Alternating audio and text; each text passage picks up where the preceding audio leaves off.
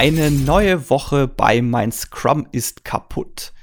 Unser heutiges Thema lautet agile Verträge und da Sebastian leider krank ist, habe ich mir einen Stargast dazu geholt, nämlich den Björn Schotte von Mayflower. Hallo Björn. Hallo Dominik, grüß dich. Alles gut bei dir? Ja, alles bestens. Äh, wir hatten es ja gerade kurz, das Wetter ist irgendwie äh, eisig und frostig geworden. Ähm, ich hoffe, das trifft nicht auf agile Verträge zu, aber das werden wir ja, denke ich, gleich besprechen. Ja, das denke ich auch. Ich kann mir schon vorstellen, dass das manchmal bei der ein oder anderen Verhandlung durchaus eisig und frostig zugeht, aber ja. Da wirst du wahrscheinlich auch schon so deine Erfahrungen gemacht haben.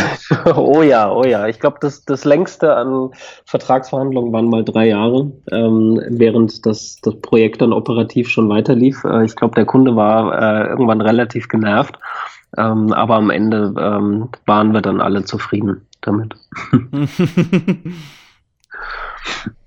Gut. Äh, du schreibst ja gerade am E-Book oder an einem E-Book zu agilen Verträgen. Deswegen dachte ich mir, ich lade dich doch mal ein und spreche mal ein bisschen mit dir darüber.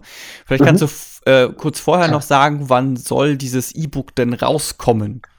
Also ich denke, in den nächsten zwei bis vier Wochen wird das E-Book ähm, rauskommen. Das wird unter der URL bit.ly slash agile-verträge-e-book äh, rauskommen. Ich denke, du wirst vielleicht in den Show Notes ähm, den Link dann noch entsprechend genau. publizieren. Genau. Und ähm, das E-Book stellt auf der einen Seite so ein paar Vertragsmodelle vor. Das Thema ähm, bei mir ist schon relativ alt. Ähm, ich habe mich 2013 sehr intensiv äh, damit beschäftigt und ähm, habe jetzt in diesem Jahr angefangen, nochmal so ein, so ein Update zu den ganzen Vertragsmodellen ähm, näher zu recherchieren und auch anzuschauen, was hat bei uns so die letzten drei, vier Jahre äh, gut funktioniert oder weniger gut funktioniert. Und das eigentlich Spannende an dem E-Book ähm, ist eigentlich eher das Thema, was sind so die Do's und Don'ts? Also äh, welche Dinge solltest du unbedingt vermeiden? Wenn du in Vertragsverhandlungen gehst und vorher beschlossen hast, äh, gemeinsam mit deinem Kunden das Projekt agil durchzuführen und welche Dinge solltest du unbedingt in, in äh, die Vertragsthematiken mit aufnehmen.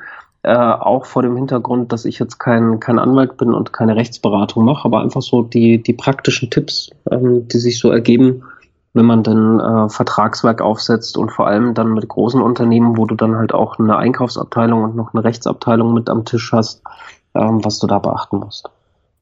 Der Klassikerfall oder der zumindest der Vertrag, den ich am häufigsten gesehen habe, wenn man agil arbeitet, ist ja der äh, Time and Material Vertrag.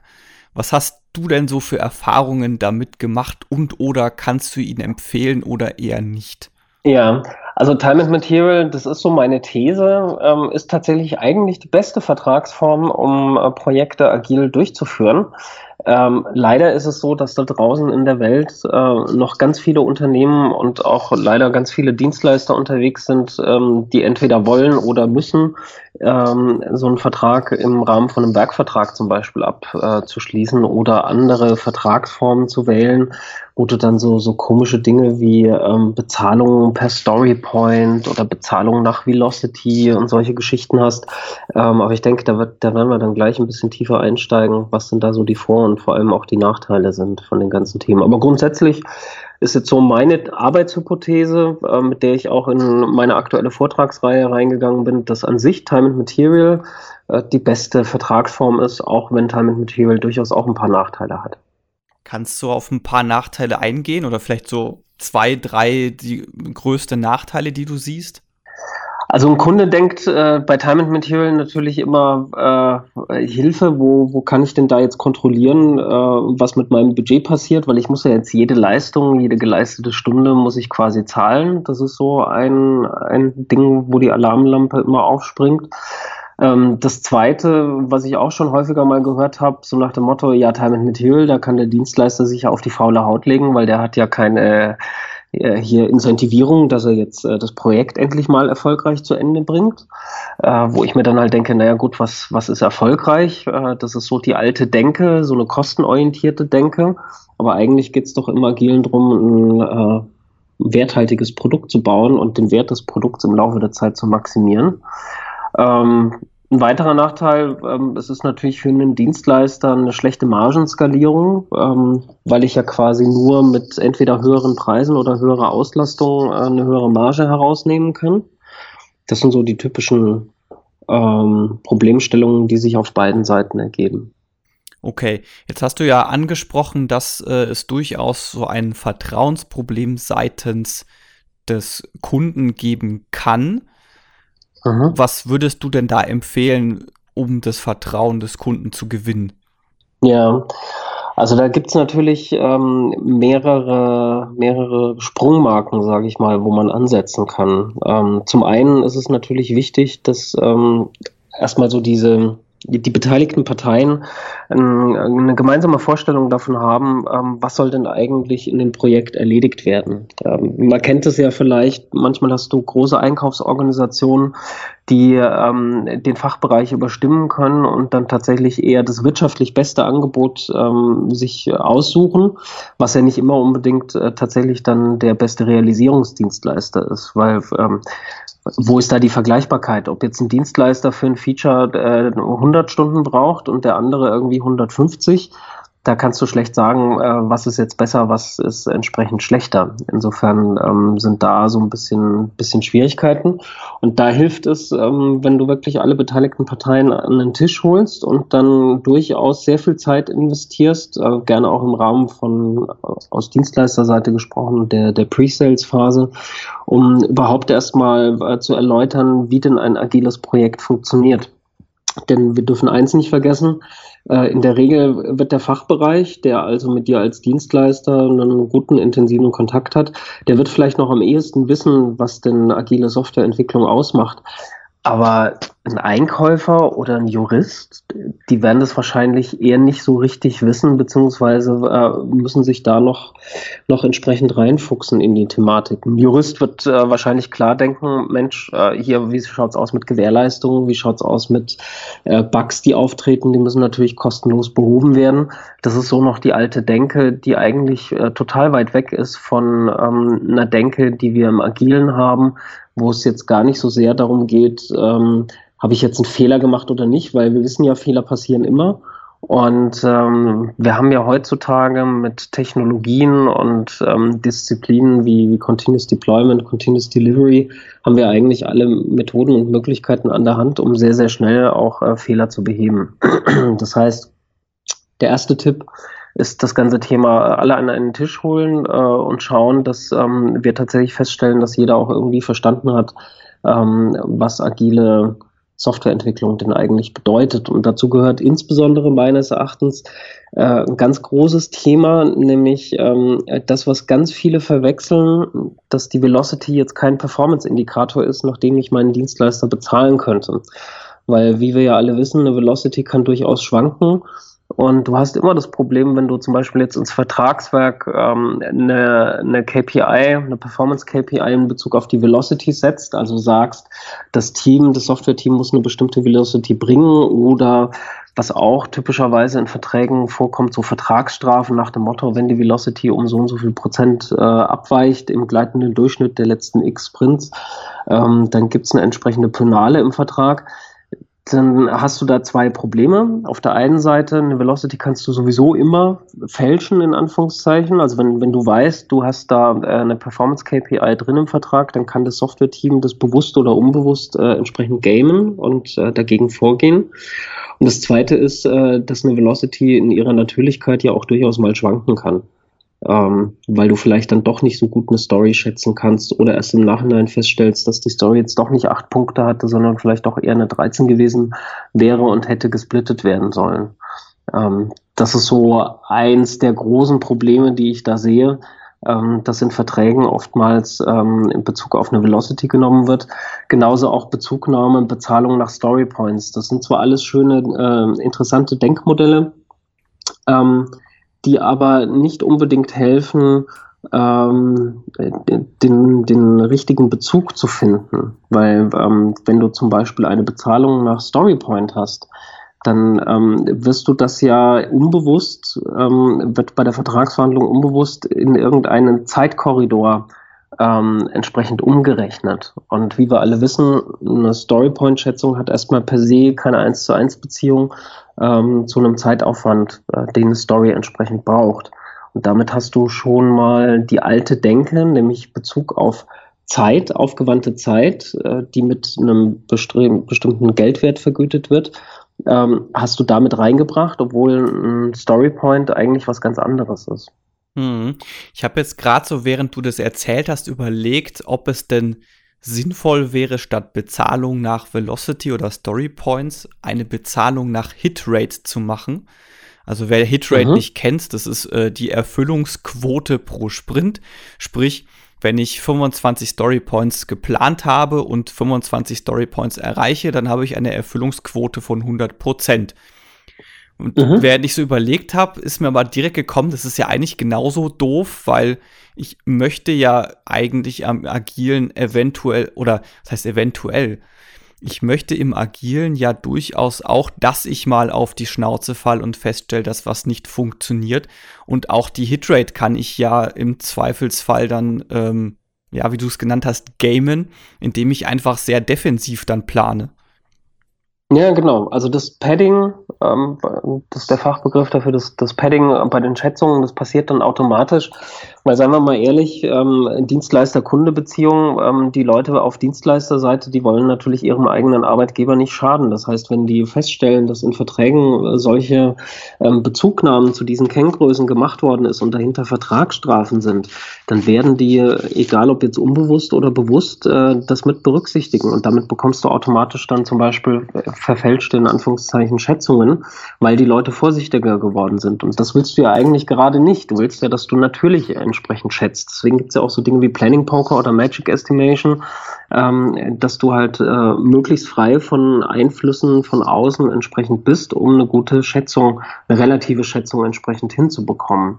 Und ähm, das sehe ich wiederum als großes Problem. Und du hast es gerade richtig gesagt wenn wir anfangen, darüber zu diskutieren und uns so schöne Modelle auszudenken und zu gucken, was gibt es an Regelungen, die man in so einen Vertrag einbauen kann und ähm, wie man das dann in Bezug auf die Bezahlung regelt und vielleicht auch Vertragsstrafen und wenn Deadlines gerissen worden sind und so weiter und so fort. Das bringt uns ja alles weg von unserer eigentlichen Problemstellung, nämlich kontinuierlich Wert zu schaffen, kontinuierlich ähm, seinen Sprint oder seine Kadenz entsprechend zu befüllen, zu beplanen und dann retrospektiv zu gucken, wo hat's gehakt, ähm, wo haben wir vielleicht einen Fehler gemacht, wo müssen wir besser werden, ähm, wo haben wir vielleicht einfach Lean Startup mäßig was getestet, also erstmal eine Hypothese gehabt, von der wir von vornherein schon wissen, dass da eine gewisse Wahrscheinlichkeit drin ist, ähm, dass sie fehlerbehaftet ist. Und sobald wir anfangen, uns über so, so Vertragskram Gedanken zu machen und ähm, das in Bezug zur Bezahlung zu setzen, dann bin ich ja mit meinen Überlegungen schon ganz weit weg von dem, wo eigentlich ähm, die agile Welt äh, entsprechend hinschielt und auch so Philosophien wie Lean Startup. Da werde ich, also für mich, ich finde, ich werde da abgelenkt. Und am Ende äh, schadet es dem Produkt, weil ich kein gutes Softwareprodukt produziere. Mhm. Also ich könnte mir tatsächlich auch vorstellen, dass ich dann eher anfange zu über, boah, laut Vertrag müssen wir 42 Storypoints pro Sprint schaffen. Wie kommen wir denn da jetzt hin? genau. Ja, das ist eigentlich äh, totaler Unsinn. Also ähm, egal, ob jetzt Vorgaben für, für eine Velocity, für eine Anzahl von Story Points, also gerade wenn du in einem Vertrag festlegst, okay, du musst jetzt pro Sprint äh, Minimum 40 Story Points schaffen, ja, okay, äh, das ist kein Thema. Dann schätze ich halt einfach meine Stories größer und schon habe ja. ich die 40 Story Points. Also und vor allem das Schlimme ist ja, ähm, die Messgröße, die relative Messgröße kann sich ja in einem längerfristigen Projekt auch verändern. Auf jeden Fall. Also das tut sie sogar meistens. Ja, also weil, weil sich äh, mit, mit fortschreitender Zeit, in der das Software-Team an dem Softwareprodukt arbeitet, ähm, wird ja Wissen hinzugewonnen und dieses Wissen schärft wiederum die, ähm, die ganzen Ausgangspunkte, die man zu Beginn entsprechend festgelegt hat. Äh, das heißt, wir sind ja in einer Phase der stetigen Adaption und der steten Veränderung. Deswegen machen wir auch agil, weil wir wissen, dass sich die Dinge stets verändern.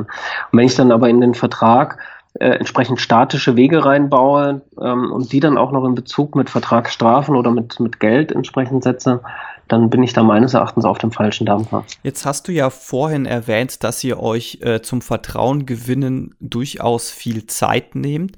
von wie viel Zeit sprechen wir denn da? Ich hoffe jetzt mal nicht die drei, erwähnten drei Jahre. nee. Nein, also äh, manchmal sind es Wochen, manchmal sind es Monate. Ähm, das hängt immer so ein bisschen davon ab, ähm, mit wem hast du auf der anderen Seite zu tun. Ähm, hast du Leute, die ganz viel IT-Know-how haben, die schon länger im Business sind, die vielleicht auch schon eine gewisse Vorerfahrung mit agilen Projekten haben, ähm, dann ist die Zeitspanne eher kürzer, weil die wissen, wie der Hase läuft, die kennen dann auch diese Thematiken. Hast du dann aber ein komplexes Szenario, weil du vielleicht auf der anderen Seite einen äh, Leiter E-Commerce hast, der jetzt eher aus einer Fach- oder Marketingrichtung herkommt und dann gleichzeitig noch ein, ein, Einkäufer mit dabei oder jemand aus der Rechtsabteilung mit dabei. Das heißt, die Problemstellung an sich wird komplexer, weil mehr Personen aus unterschiedlichen Bereichen beteiligt sind. Dann ist da einfach mehr Zeitaufwand äh, vonnöten. Und ähm, manchmal kann man da auch mit, mit ein paar einfachen Tricks äh, sich dann äh, behelfen. Das heißt, ähm, wenn wir von Vertrauen reden und das ganze Thema agile Softwareentwicklung hat ja sehr viel mit gegenseitigem Vertrauen zu tun, ähm, dass man also gemeinsam an einem Softwareprodukt arbeitet und jetzt weniger Wert legt auf ganz viel äh, tiefgreifende Dokumentation und ganz tiefgreifendes Vertragswerk, sondern ähm, sich da gegenseitig vertraut, dann ist so unsere Aufgabenstellung, dieses Vertrauen auch in Verträge hinein zu kodieren. Und dazu behilft man sich dann halt meistens eines Tricks, indem man nämlich einfach versucht, ähm, in der Welt äh, der Einkäufer und der, der Rechtsabteilung quasi zu sprechen, in Anführungszeichen, und sich Regelungen zu überlegen, die Vertrauen fördern oder Vertrauen bestrafen. Und ähm, wir haben zum Beispiel in einigen Projekten, die sehr groß und sehr komplex sind, haben wir ein Time and Material Vertragsmodell äh, mal gehabt, ähm, wo der Kunde zum Beispiel jederzeit sich dazu entscheiden kann, einen Sprint ohne Angabe von Gründen mal nicht zu bezahlen. Wir nennen das Time and, Time and Material on Steroids. Ähm, ist eine, eine Bezeichnung, die mein Kollege Johann äh, mal gebracht hat und die finde ich sehr, sehr treffend ist. Ähm, weil erstmal hört sich das äh, ganz gefährlich an, weil man sagt, oh, als Dienstleister, hoppla, äh, da gehe ich ja ganz schön ins Risiko, wenn du irgendwie mit einem äh, sieben Personen, acht Personen Team irgendwie auf einem Projekt sitzt. Äh, da hängt ja eine, eine ganz schöne Menge Geld äh, dahinter auch pro Sprint und der Kunde hat die Möglichkeit, mit Ende eines Sprints zu sagen, nö, hat mir jetzt nicht gefallen, ich zahle es jetzt einfach nicht und ich muss dir noch nicht mal begründen, warum das so ist. Und äh, da denkt man natürlich erst, oh Gott, äh, was läuft da schief? Ähm, das ist aber nur die erste Hälfte der, der Codierung im Vertrag, die quasi äh, sozusagen die Vertrauenssituation herstellt. Und du brauchst natürlich auch noch eine umgekehrte Vertrauenssituation, indem du nämlich dann zum Beispiel äh, festlegst und sagst, okay, das kann der Kunde während der gesamten Projektlaufzeit genau zweimal machen. Und danach hast du als Dienstleister ein Sonderkündigungsrecht und kannst dann sagen, okay, du zahlst jetzt den Sprint nicht und ab morgen ähm, arbeiten wir nicht mehr für dich. Ähm, das ist dann besonders hilfreich und auch nur dann äh, empfehlenswert einzusetzen, wenn du in sehr großen, komplexen äh, Projekten arbeitest, in denen die Transaktionskosten für den Kunden, also der Wechsel von dem Dienstleister, sehr teuer sind. Weil dann überlegt er sich nämlich zweimal, ob er einen Sprint nicht bezahlt. Mhm. Und in der Praxis sieht es in der Regel so aus, dass es jetzt nicht so ist, dass nach dem Review äh, entsprechend der Kunde dann äh, kommt und sagt, Überraschung, Überraschung, ich zahle jetzt den Sprint nicht, sondern äh, in der Regel kündigt sich sowas durch Gespräche vorher an. Das heißt, der Kunde wird sich irgendwie melden und dann ähm, erstmal äußern und sagen, hm, ich bin hier nicht ganz so zufrieden. Ich äh, glaube, ich werde hier äh, von meinem ähm, Nichtzahlungsrecht Gebrauch machen. Und das ist eigentlich fantastisch, weil damit bist du wieder in einer Dialogsituation mit dem Kunden und kannst ihn erstmal zuhören und ähm, genauer hören, ähm, warum er denn jetzt so unzufrieden ist, dass er quasi einen ganzen Sprint nicht bezahlen möchte. Und damit kommst du wiederum in eine Gesprächssituation, in der du vielleicht äh, dann bestimmte Dinge erklären kannst und die vielleicht den Kunden dann doch dazu bringen, ähm, den Sprint nicht zu bezahlen. Das heißt, ähm, du bist hier in einer Dialogsituation und gleichzeitig hat der Kunde das Gefühl, alle Zügel in der Hand zu halten, weil er kann ja jederzeit, kann er äh, quasi sagen, okay, ich bezahle jetzt den Sprint entsprechend nicht. Ähm, er weiß aber genau, wenn er das zweimal macht, ähm, ist er wahrscheinlich den Dienstleister los. Und ähm, dieses Modell würde ich jetzt nicht unbedingt empfehlen, wenn du jetzt ein kleineres Projekt hast, was nur ein paar Monate dauert, was kleiner ist, ähm, wo der Kunde ähm, vielleicht nicht so viel Geld damit verdient oder was vom Businessmodell her ähm, leicht ersetzbar ist oder wo du als Dienstleister auch sehr leicht ersetzbar bist, dann macht dieses Modell keinen Sinn. Aber wenn du eine, eine sehr große, komplexe Umgebung hast, ähm, wo es einfach auch ähm, mit sehr hohen Kosten für den Kunden verbunden ist, jetzt plötzlich den Dienstleister zu wechseln, dann macht das meines Erachtens sehr viel Sinn, weil du damit einer Einkaufs- und einer Rechtsabteilung ein sehr großes Faustpfandrecht äh, entsprechend gibst, dass sie jederzeit ziehen können. Das heißt, erstens, sie sind an der Macht nach wie vor. Sie können den Daumen, Daumen heben oder senken. Und zweitens hast du gleichzeitig aber noch ein, ein Rückzugsrecht, dass du sagen kannst, okay, nach dem zweiten Mal, ähm, da habe ich sozusagen die Schnauze voll und ähm, bin ab morgen nicht mehr für euch tätig. Habt ihr denn von diesem Sonderkündigungsrecht schon mal Gebrauch machen müssen? Nee, bisher nicht, weil ähm, bisher ist es äh, so gelaufen, wir hatten, glaube ich, ein oder zweimal in einem, äh, nee, einmal in einem Projekt so eine Situation, dass der Kunde irgendwie schon vorab ähm, mal sich meldete und meinte, hm, er ist da so ein bisschen unzufrieden. Und äh, dann ist eine Gesprächssituation entstanden, in der wir, ähm, also ich war jetzt bei dem Projekt nicht mit dabei, habe es nur erzählt bekommen, ähm, in der wir eine Möglichkeit geschaffen haben, dass der Kunde ähm, die Situation besser verstehen kann. Und das hat ihn letztlich dann doch dazu bewogen, den Sprint zu bezahlen. Und ähm, das ist einerseits eine gute Situation, weil wir erinnern uns an den Anfang unseres Gesprächs, wo wir sagten, ja, Time and Material, Dienstleister kann sich auf die faule Haut legen und so weiter und so fort. Das kannst du halt hier genau nicht. Ja, ja. Ähm, jetzt ist es ja so, dass man, wie wir ja vorhin auch schon gesagt haben, man kann ja jedes System irgendwo gamen. Wie, mhm. Jetzt bezogen auf die Sprintlänge, könnte ich das ja als Dienstleister gamen, indem ich sage, okay, wir machen ein Wochen Sprints. Wie geht ihr damit um? Also macht ihr da bestimmte Vorgaben oder so dass sowas wie, okay, wir machen sowieso grundsätzlich zwei Wochen Sprints oder wie macht ihr das? Also wir machen grundsätzlich Minimum zwei Wochen Sprints, ähm, weil in einer Woche, ähm, das finde ich ein bisschen, bisschen zu hart, äh, gerade die ganzen Scrum-Rituale, also wenn du nach Scrum dann vorgehst, ähm, in einer Woche reinzupressen, in einem Wochensprint, finde ich ein bisschen zu hart. Äh, die Regel ist eher zwei oder drei Wochensprints. Und ähm, wie gesagt, das, das ist ein Modell, das haben wir jetzt nicht in jedem Projekt, sondern das haben wir nur in ganz großen, sehr komplexen äh, Projektstellungen. In normalen Projekten haben wir üblicherweise eine Regelung, ähm, zwei, zwei Modelle, auf die ich eingehen möchte. Das eine ist das Modell äh, nach wie vor Time and Material, wo aber jederzeit beide Parteien die Möglichkeit haben, mit einem Vorlauf von zwei Sprints ähm, den Vertrag kündigen zu können. Das heißt äh, im Prinzip ein Sonderkündigungsrecht das heißt, du einigst dich irgendwie auf ein äh, Projektbudget auf Basis irgendeiner Schätzung, die du vorher halt gemacht hast. Wir nehmen dazu üblicherweise einen, einen Story Mapping Workshop, den wir vorab mit dem Kunden machen, wo wir so grob anhand der, der Feature-Wünsche herausfinden wollen, ähm, was braucht es eigentlich für ein, für ein Team-Sizing und wie groß wird dann entsprechend das Budget sein aufgrund der erwarteten Projektdauer. Und ähm, wenn der Kunde dann trotzdem während der Laufzeit vielleicht unzufrieden sein sollte, ähm, oder wir vielleicht auch unzufrieden sind mit der, mit der Art und Weise, wie das Projekt vorgegangen wird, ähm, hat jede Partei die Möglichkeit, eben mit einem Vorlauf von, von zwei äh, Sprints den Vertrag entsprechend zu kündigen.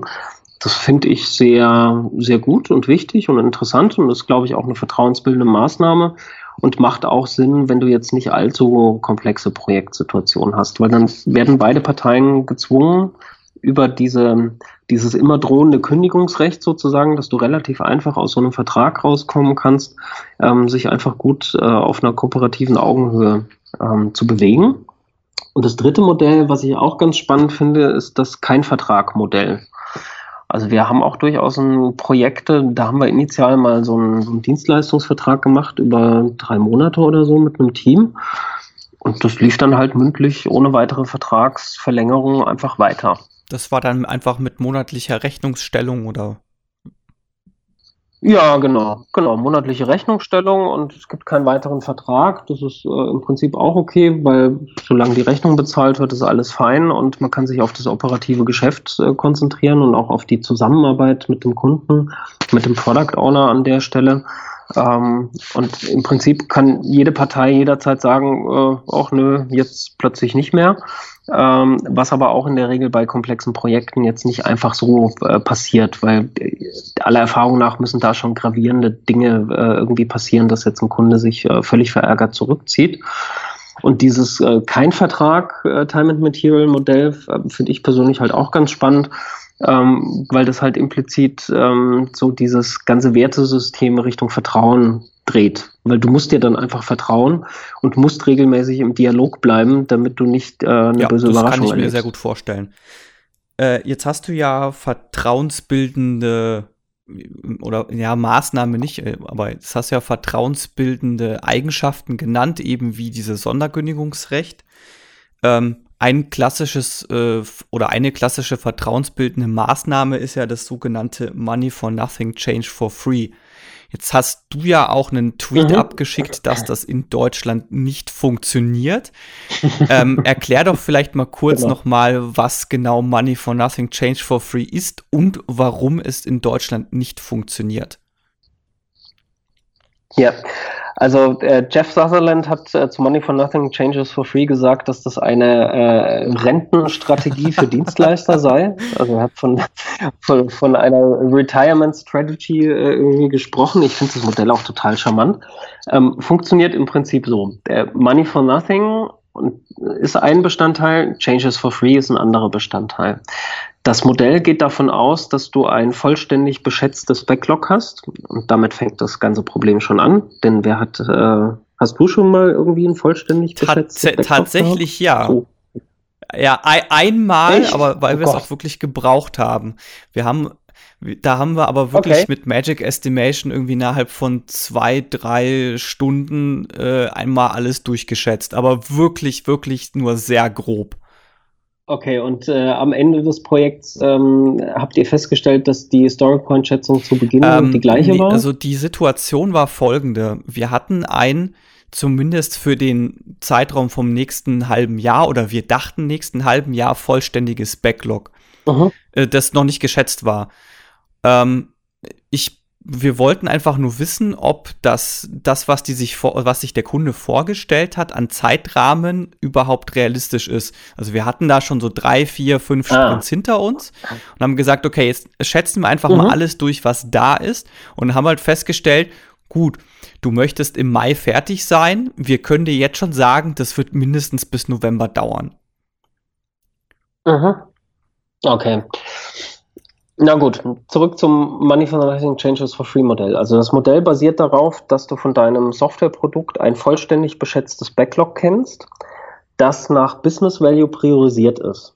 Das heißt, die wichtigsten Features, die den höchsten Business Value haben, werden zuerst erledigt. Die Features, ähm, die den niedrigsten Business Value haben, die stehen halt ganz hinten im Backlog. Backlog ist vollständig durchgeschätzt. Das heißt, du kriegst eine, eine Summe an Story Points entsprechend raus. Also, was weiß ich, äh, 120 Einträge machen zusammen äh, eine Summe von, keine Ahnung, äh, 1000 Story Points zum Beispiel.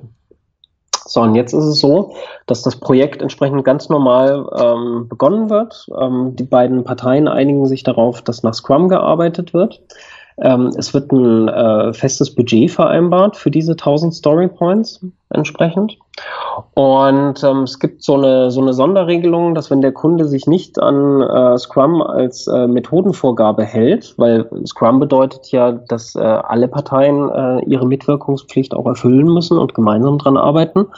Wenn der Kunde das nicht erfüllt, dann wird der Vertrag automatisch zu einem reinen Time and Material Vertrag. Das ist also quasi so eine Art Strafregelung. Und ansonsten ist es so, das ist der Changes for Free Anteil.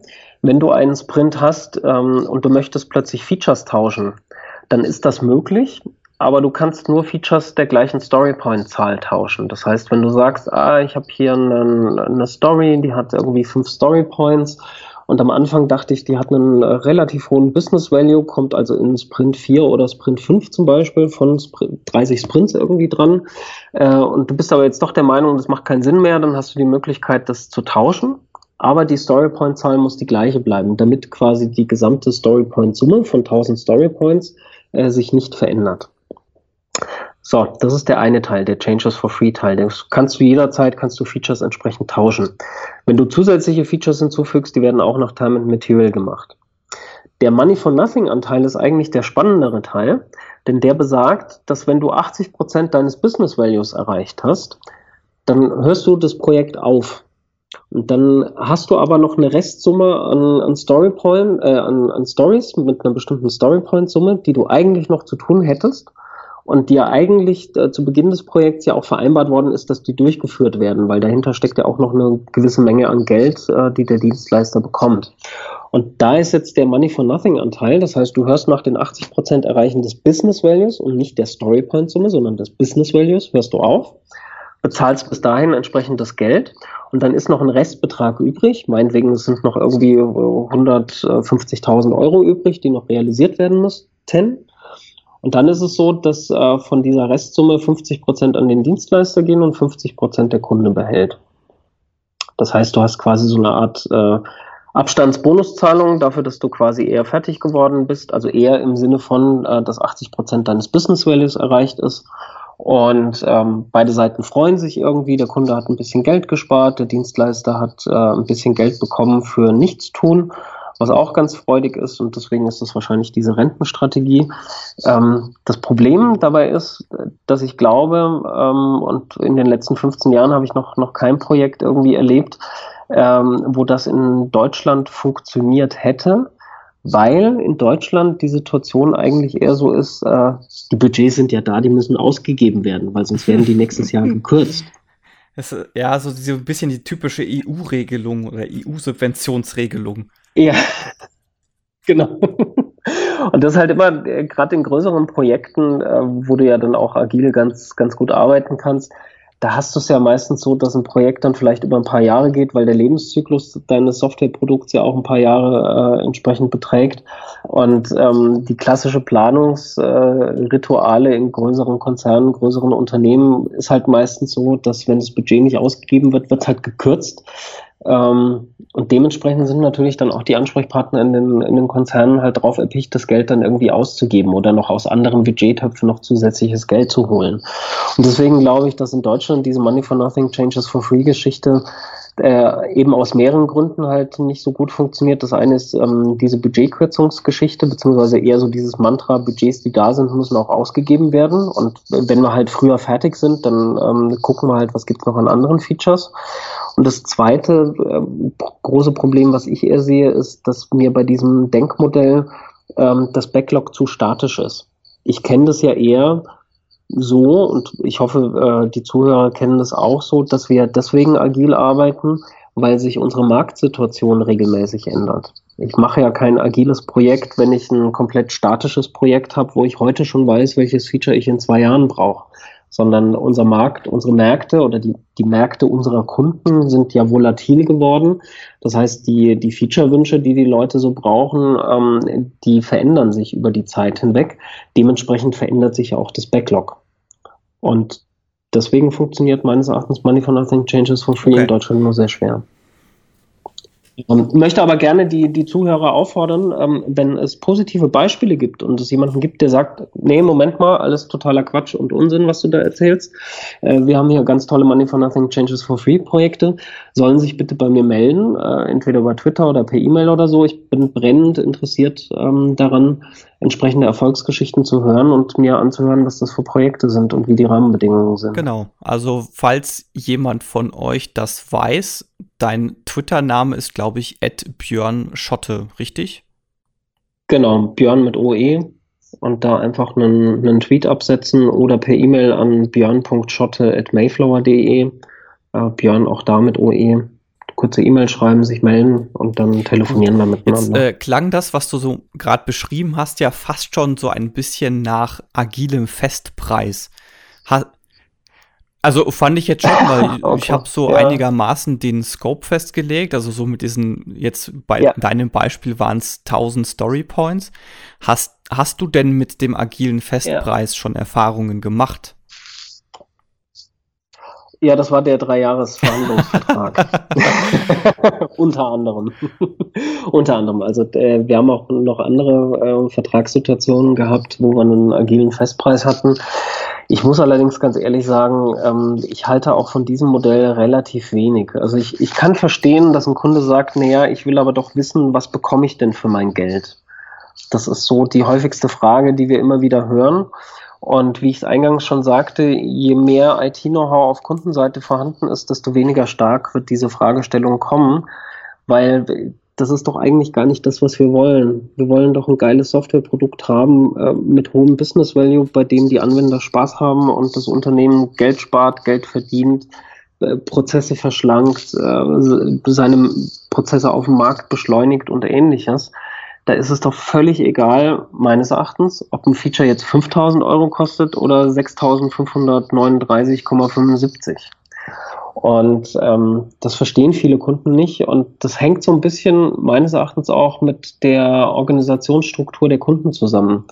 Also um dir ein Beispiel zu geben für, für zwei höchst unterschiedliche Kunden. Ich glaube, wenn du mit einem Online-Pure-Player zusammenarbeitest, der also äh, keine Ladengeschäfte hat, der vielleicht ein großes äh, E-Commerce-System hat und ähnliches und seine Produkte wirklich nur komplett online verkauft, der wird da ein anderes Verhältnis zum Thema Scope haben als jetzt zum Beispiel ein OEM Automotive Hersteller, die ja noch so aus diesem Takt, aus der Taktung, tayloristische Taktung herkommen, Lohnstückkosten und ähnliche Geschichten oder aus einem, ähm, einem, einem E-Commerce-Versandhändler, der noch äh, ein paar hundert Ladengeschäfte vielleicht hat, äh, der noch früher Kataloge versandt hat.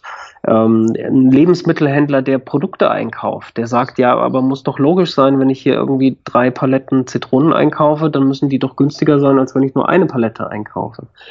Und ähm, so unterschiedlich die Kunden sind, so unterschiedlich ist das Bedürfnis nach äh, nicht nur einem fixen Budget, sondern auch einem fixen Scope.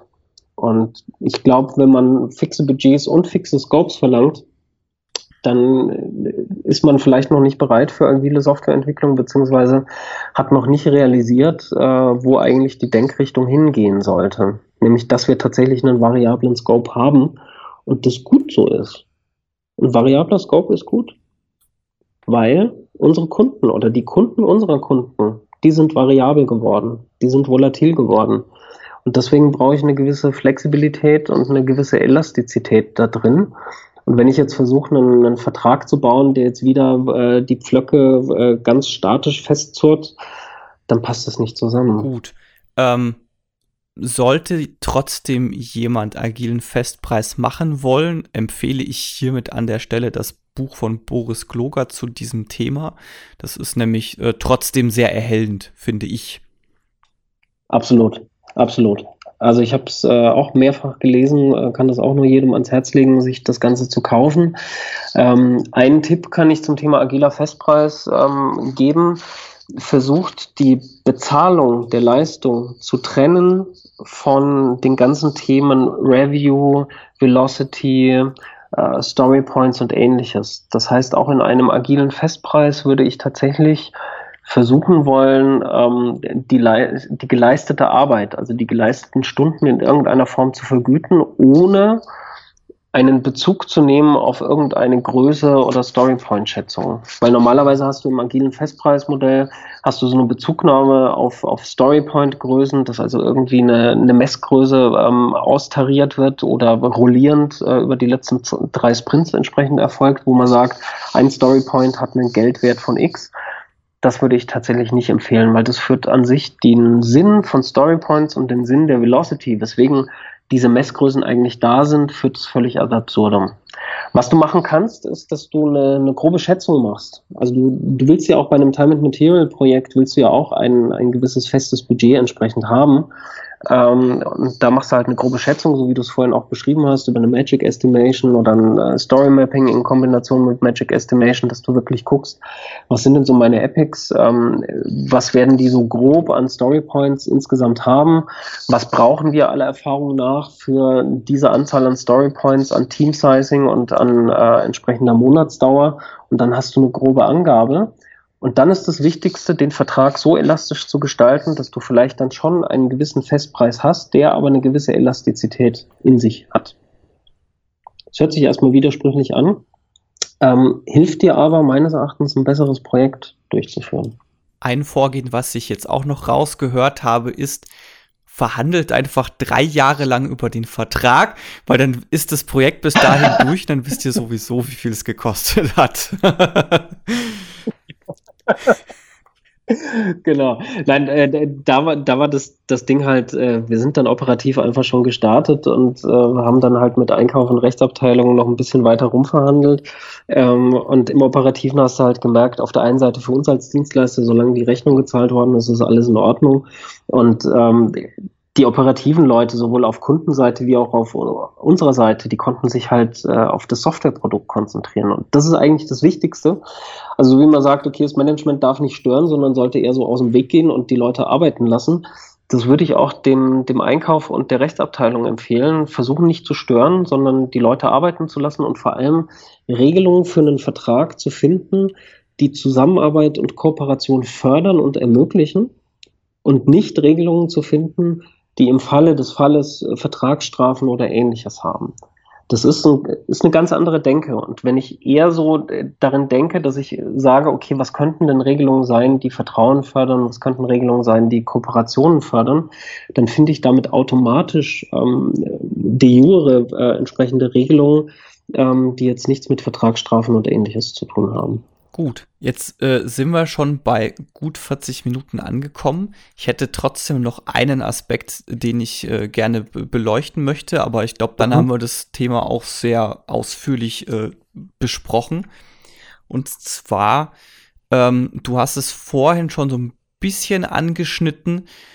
Was passiert eigentlich, wenn, wenn irgendwie Bugs auftreten? Ähm, ist jetzt nicht, nicht so ganz mhm. das Thema, das ich ansprechen möchte, sondern mir geht es eher um das Thema Abnahme. Und zwar habe ich das schon so gesehen in Verträgen, mhm. dass es zum Beispiel so eine Klausel gab, wie dass äh, der Kunde zum Beispiel nach dem Review vier Wochen Zeit hat, um das, ähm, um Einspruch einzulegen gegen das, äh, das Gelieferte. Und wenn er den Einspruch nicht einlegt, dann gilt mhm. es als abgenommen. Also quasi auch so nach dem Motto, mhm. okay, ich habe jetzt auch vier Wochen Zeit, hier sehr äh, schlimme Bugs oder so einzureichen, die dieses Ding komplett unbenutzbar machen. Hast du da irgendwas Ähnliches auch schon mal mhm. benutzt oder wie geht ihr damit um? Ja, also mir fällt da nur der Spruch alter Wein in neuen Schläuchen ein. Also das ist quasi alte Denke aus dem klassischen Projektbusiness. Ähm, Abnahme von Meilensteinen, Abnahme von, von Teilgewerken. Wenn die nicht abgenommen worden sind, gibt es keine Bezahlung oder es gibt eine verzögerte Bezahlung oder es gibt Vertragsstrafen, wenn irgendwelche Deadlines nicht erfüllt sind und so weiter und so fort. Ähm, ich halte von solchen Regelungen grundsätzlich gar nichts, muss ich ganz ehrlich sagen, ähm, weil das ähm, das agile Vorgehen ad absurdum führt. Und ähm, ich glaube, vor ein paar Tagen gab es mal irgendwo einen, Blogbeitrag äh, in einem englischsprachigen agilen Blog, der auch so ein bisschen davor gewarnt hat, das Review als Abnahmesituation zu verstehen. Weil ja, natürlich, der Product Owner nimmt die Story ab, aber er nimmt sie nicht ab im werkvertraglich-juristischen Sinne, sondern er guckt sich halt an, ist das, was wir äh, haben wollten, konnte das geliefert werden? Sind die Akzeptanzkriterien erfüllt? Ist die Definition of Done entsprechend erfüllt? Funktioniert mein Feature? Und wenn er feststellt, hoppla, ich lege den Artikel in den Warenkorb und das Warenkorbsymbol ändert sich nicht, da ist irgendwas äh, kaputt, ja, dann wird die Story halt nochmal aufgemacht oder es wird eine, eine neue Story oder ein Bugticket geschrieben und dann in den nächsten Sprint einbeplant. Aber deswegen muss ja trotzdem die Leistung, die bis dahin erfolgt ist, bezahlt werden. Und deswegen halte ich von so einer Regelung mit Abnahmegeschichten halte ich überhaupt nichts. Was ich hingegen für sinnvoll halte, ähm, das ist so ein, so ein, Standard im Time and Material Geschäft. Ähm, da gibst du ja monatlich dann deine Rechnung mit den Leistungsscheinen zusammen und da hat der Kunde äh, dann zum Beispiel zehn Werktage Zeit, äh, den Leistungsschein zu plausibilisieren und entsprechend äh, freizugeben. Aber eine Abnahme von, von Features würde ich vertraglich nicht, nicht reinnehmen, weil das, das führt das ganze Vorgehen wirklich ad absurdum. Und ist für mich tatsächlich nur altes klassisches Wasserfallvorgehen in, ähm, in einer neuen Begriffswelt, ähm, ja, die aber eigentlich äh, das alte meint. In dem Fall war es so, es war ein Time and Material Vertrag und es war jetzt auch so, dass die Bezahlung war jetzt nicht mhm. an die Abnahme gekoppelt, sondern es war quasi nur ein, okay, ähm, mhm. ähm, wenn du nicht innerhalb von vier Wochen widersprichst, dann gilt zumindest dieser Teil des, Pro dieses, des Produkts als abgeschlossen. Okay, ähm, das verstehe ich nicht so ganz, warum ich kann es dir auch nicht Vertrag mehr sagen. drin ist, weil also normalerweise, ich, ich kenne das halt so, du hast dein, dein Sprint Review und wenn du feststellst, die, die Story ist quasi nicht erfüllt, dann kommt sie halt in den nächsten Sprint. Also kann ja sein, dass was fehlt, weil die genau, Zeit nicht wird ja sogar ziemlich häufig garantiert auftreten. Ja, ja, und dann ist das, passiert das ja automatisch im Dialog während des Reviews, ähm, dass der Product Owner dann entsprechend halt seinen, seinen nächsten Sprint passend umplanen muss und dann halt die, die noch offene Story entweder reinzieht oder ein neues Ticket dafür angelegt wird, wie auch immer, äh, oder ein Bug-Ticket angelegt wird und dann entsprechend das Ganze behoben wird. Insofern ist mir nicht ganz klar, äh, warum es dann noch diese Vertragsregelung braucht.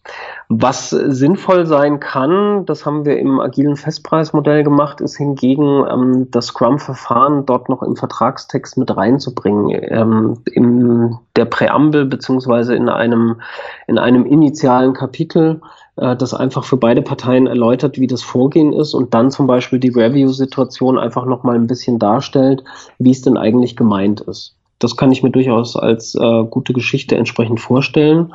Und normalerweise ist es so, ähm, also der, der PO, der muss im, im Review das Ganze abnehmen, weil wenn der sich Zeit lassen kann, nochmal zwei, drei Wochen, dann äh, hast du ja das Problem, äh, wie, wie machst du das denn? Dann stauen sich ja unter Umständen über mehrere Sprints hinweg, stauen sich dann Dinge auf und dann bist du plötzlich bei einem Bugfixing-Sprint. Das kann ja auch nicht äh, Sinn des Erfinders sein. Ja gut, in dem Fall war es so, er hat es im Review abgenommen, hatte dann aber noch eine gewisse Widerspruchszeit. Okay. Also ich sag mal so, wenn, ähm, wenn die Operative, also das, ähm, das Software-Team und auch operativ der Product Owner, wenn die sich einig sind, dass das so eine, so eine Regelung ist, äh, um, sage ich mal, dem Vertragswesen, also der Rechtsabteilung und der Einkaufsabteilung zu Genüge äh, zu tun, weil die halt darauf bestehen, dass sie solche solche Zurückbehaltungsfristen gerne haben möchten. Du aber im Operativen weißt, dass du sowieso dich nicht dran hältst, weil du ja eigentlich ein agiles Vorgehen hast und die Situation dann im Review hast und eigentlich auch weißt, okay, das wird praktischerweise eh nie vorkommen, dann kannst du natürlich locker so eine, so eine Formulierung in den Vertrag einbauen und dann wissen die, die Rechtsanwälte und, und Einkäufer, die haben dann da so ein, so ein Thema drin, wo sie wissen, okay, da sind wir am längeren Hebel, aber praktischerweise weißt du, wird es nicht auftreten. Gut. Dann zum Abschluss äh, noch mal kurz und knapp. Du hast es vorhin schon mal erwähnt. Was ist deine Empfehlung an Vertrag oder als Vertrag? Also die. Mh. Also meine Arbeitshypothese für dieses Jahr ist, äh, macht Time and Material Verträge, weil dadurch konzentriert ihr euch darauf, dass ihr wirklich äh, euch um das Softwareprodukt kümmert. Ähm, versucht einen vertrauensvollen, kooperativen Dialog zu bilden mit eurem Kunden, egal ob das jetzt äh, interner Konzernkunde ist oder äh, du in der klassischen Dienstleister-Kunde-Situation bist. Und überlegt, ob ihr im Time and Material Vertrag entweder diese Steroids-Variante reinbaut oder ähm, sprintbasierte Vertragskündigungen weil das halte ich wiederum als ein, für ein sinnvolles Element, um so ein bisschen eine Incentivierung darin zu haben, dass man auch als Dienstleister sich äh, gut um den Kunden und um das Projekt entsprechend kümmert. Ähm, von jeglicher Form von Bugfixes for free, Gewährleistung, Werkvertrag, was auch immer, würde ich grundsätzlich abraten. Ähm, auch vor dem Hintergrund des Werkvertragsrechts in Deutschland stammt aus 1800 Schieß mich tot, also irgendwo auf Wikipedia ähm, ist das nachzulesen. Äh, da gab es noch keine Computer und da gab es auch noch kein Continuous Deployment und Continuous Delivery. Und in der Regel ein gutes Software-Team ähm, wird äh, so eine entsprechende Infrastruktur haben und dann dürfen auch Fehler mal auftreten. Manchmal ist es ja sogar gewollt, dass Fehler auftreten, weil das ja immer eine super Lerngelegenheit ist, beziehungsweise du manche Fehler ja auch nur in der, in der Live-Umgebung dann tatsächlich feststellst. Und dann ist es viel, viel wichtiger, ein Team und eine Infrastruktur zu haben, die in der Lage sind, den Fehler sehr schnell zu beheben anstatt äh, Stunden und tagelang darüber diskutieren zu müssen, war das jetzt ein Bug erster Klasse, zweiter Klasse, dritter Klasse, war der produktionsverhindernd oder nicht und welche Vertragsstrafen sind jetzt fällig. Das ist verschwendete Arbeitszeit, die ich gerne lieber in das Softwareprodukt stecken möchte, um den Wert des Produkts zu erhöhen. Gut, Björn, dann danke ich da, äh, gut Björn, dann danke ich dir, dass du dir die Zeit genommen hast. Gerne. Äh, mir hat's, äh, also ich fand's sehr gut und sehr erhellend. Ähm, du hast vorhin erwähnt, dass du, äh, dass du das auch in Ver Du hast vorhin erwähnt, dass du das auch in äh, Vorträgen präsentierst oder ansprichst. Bist du denn demnächst irgendwo mit diesem Vortrag zu hören oder zu sehen? Ja, ich war letzte Woche ähm, war ich auf der Agile Bodensee und habe den äh, Vortrag gehalten, agile Verträge Do's and Don'ts. Ähm, der geht die nächsten Tage, geht der auf meinem Slideshare-Account unter slideshare.net slash Björn Schotte, Björn mit OE wieder, geht der entsprechend online. Und ich werde auf der Manage Agile 2016 in Berlin, die im äh, November äh, entsprechend stattfindet, ähm, werde ich auch einen Vortrag zu agilen Verträgen haben. Ähm, die Manage Agile findet am 16. und 17. November in Berlin statt. Und wer da ist, da freue ich mich natürlich äh, auf entsprechende äh, Gespräche und Diskussionen, äh, weil ich natürlich auch immer diese Vorträge als Gelegenheit nutze, um dazu zu lernen und äh, zu wissen, wie es andere entsprechend machen. Und ansonsten ähm, möchte ich einfach nochmal auf das E-Book äh, hinweisen, das ich gerade schreibe äh, zum Thema agile Verträge und das unter bit.li slash agile-verträge-e-book ähm, vorab registrierbar ist. Das heißt, da äh, muss man einfach seine E-Mail-Adresse hinterlassen und dann, wenn es erscheint, gibt es eine Benachrichtigung, dass man das PDF dann kostenlos ähm, herunterladen kann. Okay, unter Twitter bist du zu finden unter Björn Schotte. Gibt es sonst noch irgendeinen Link, wo du irgendwie bloggst oder sonstige interessante Gedanken hinterlässt?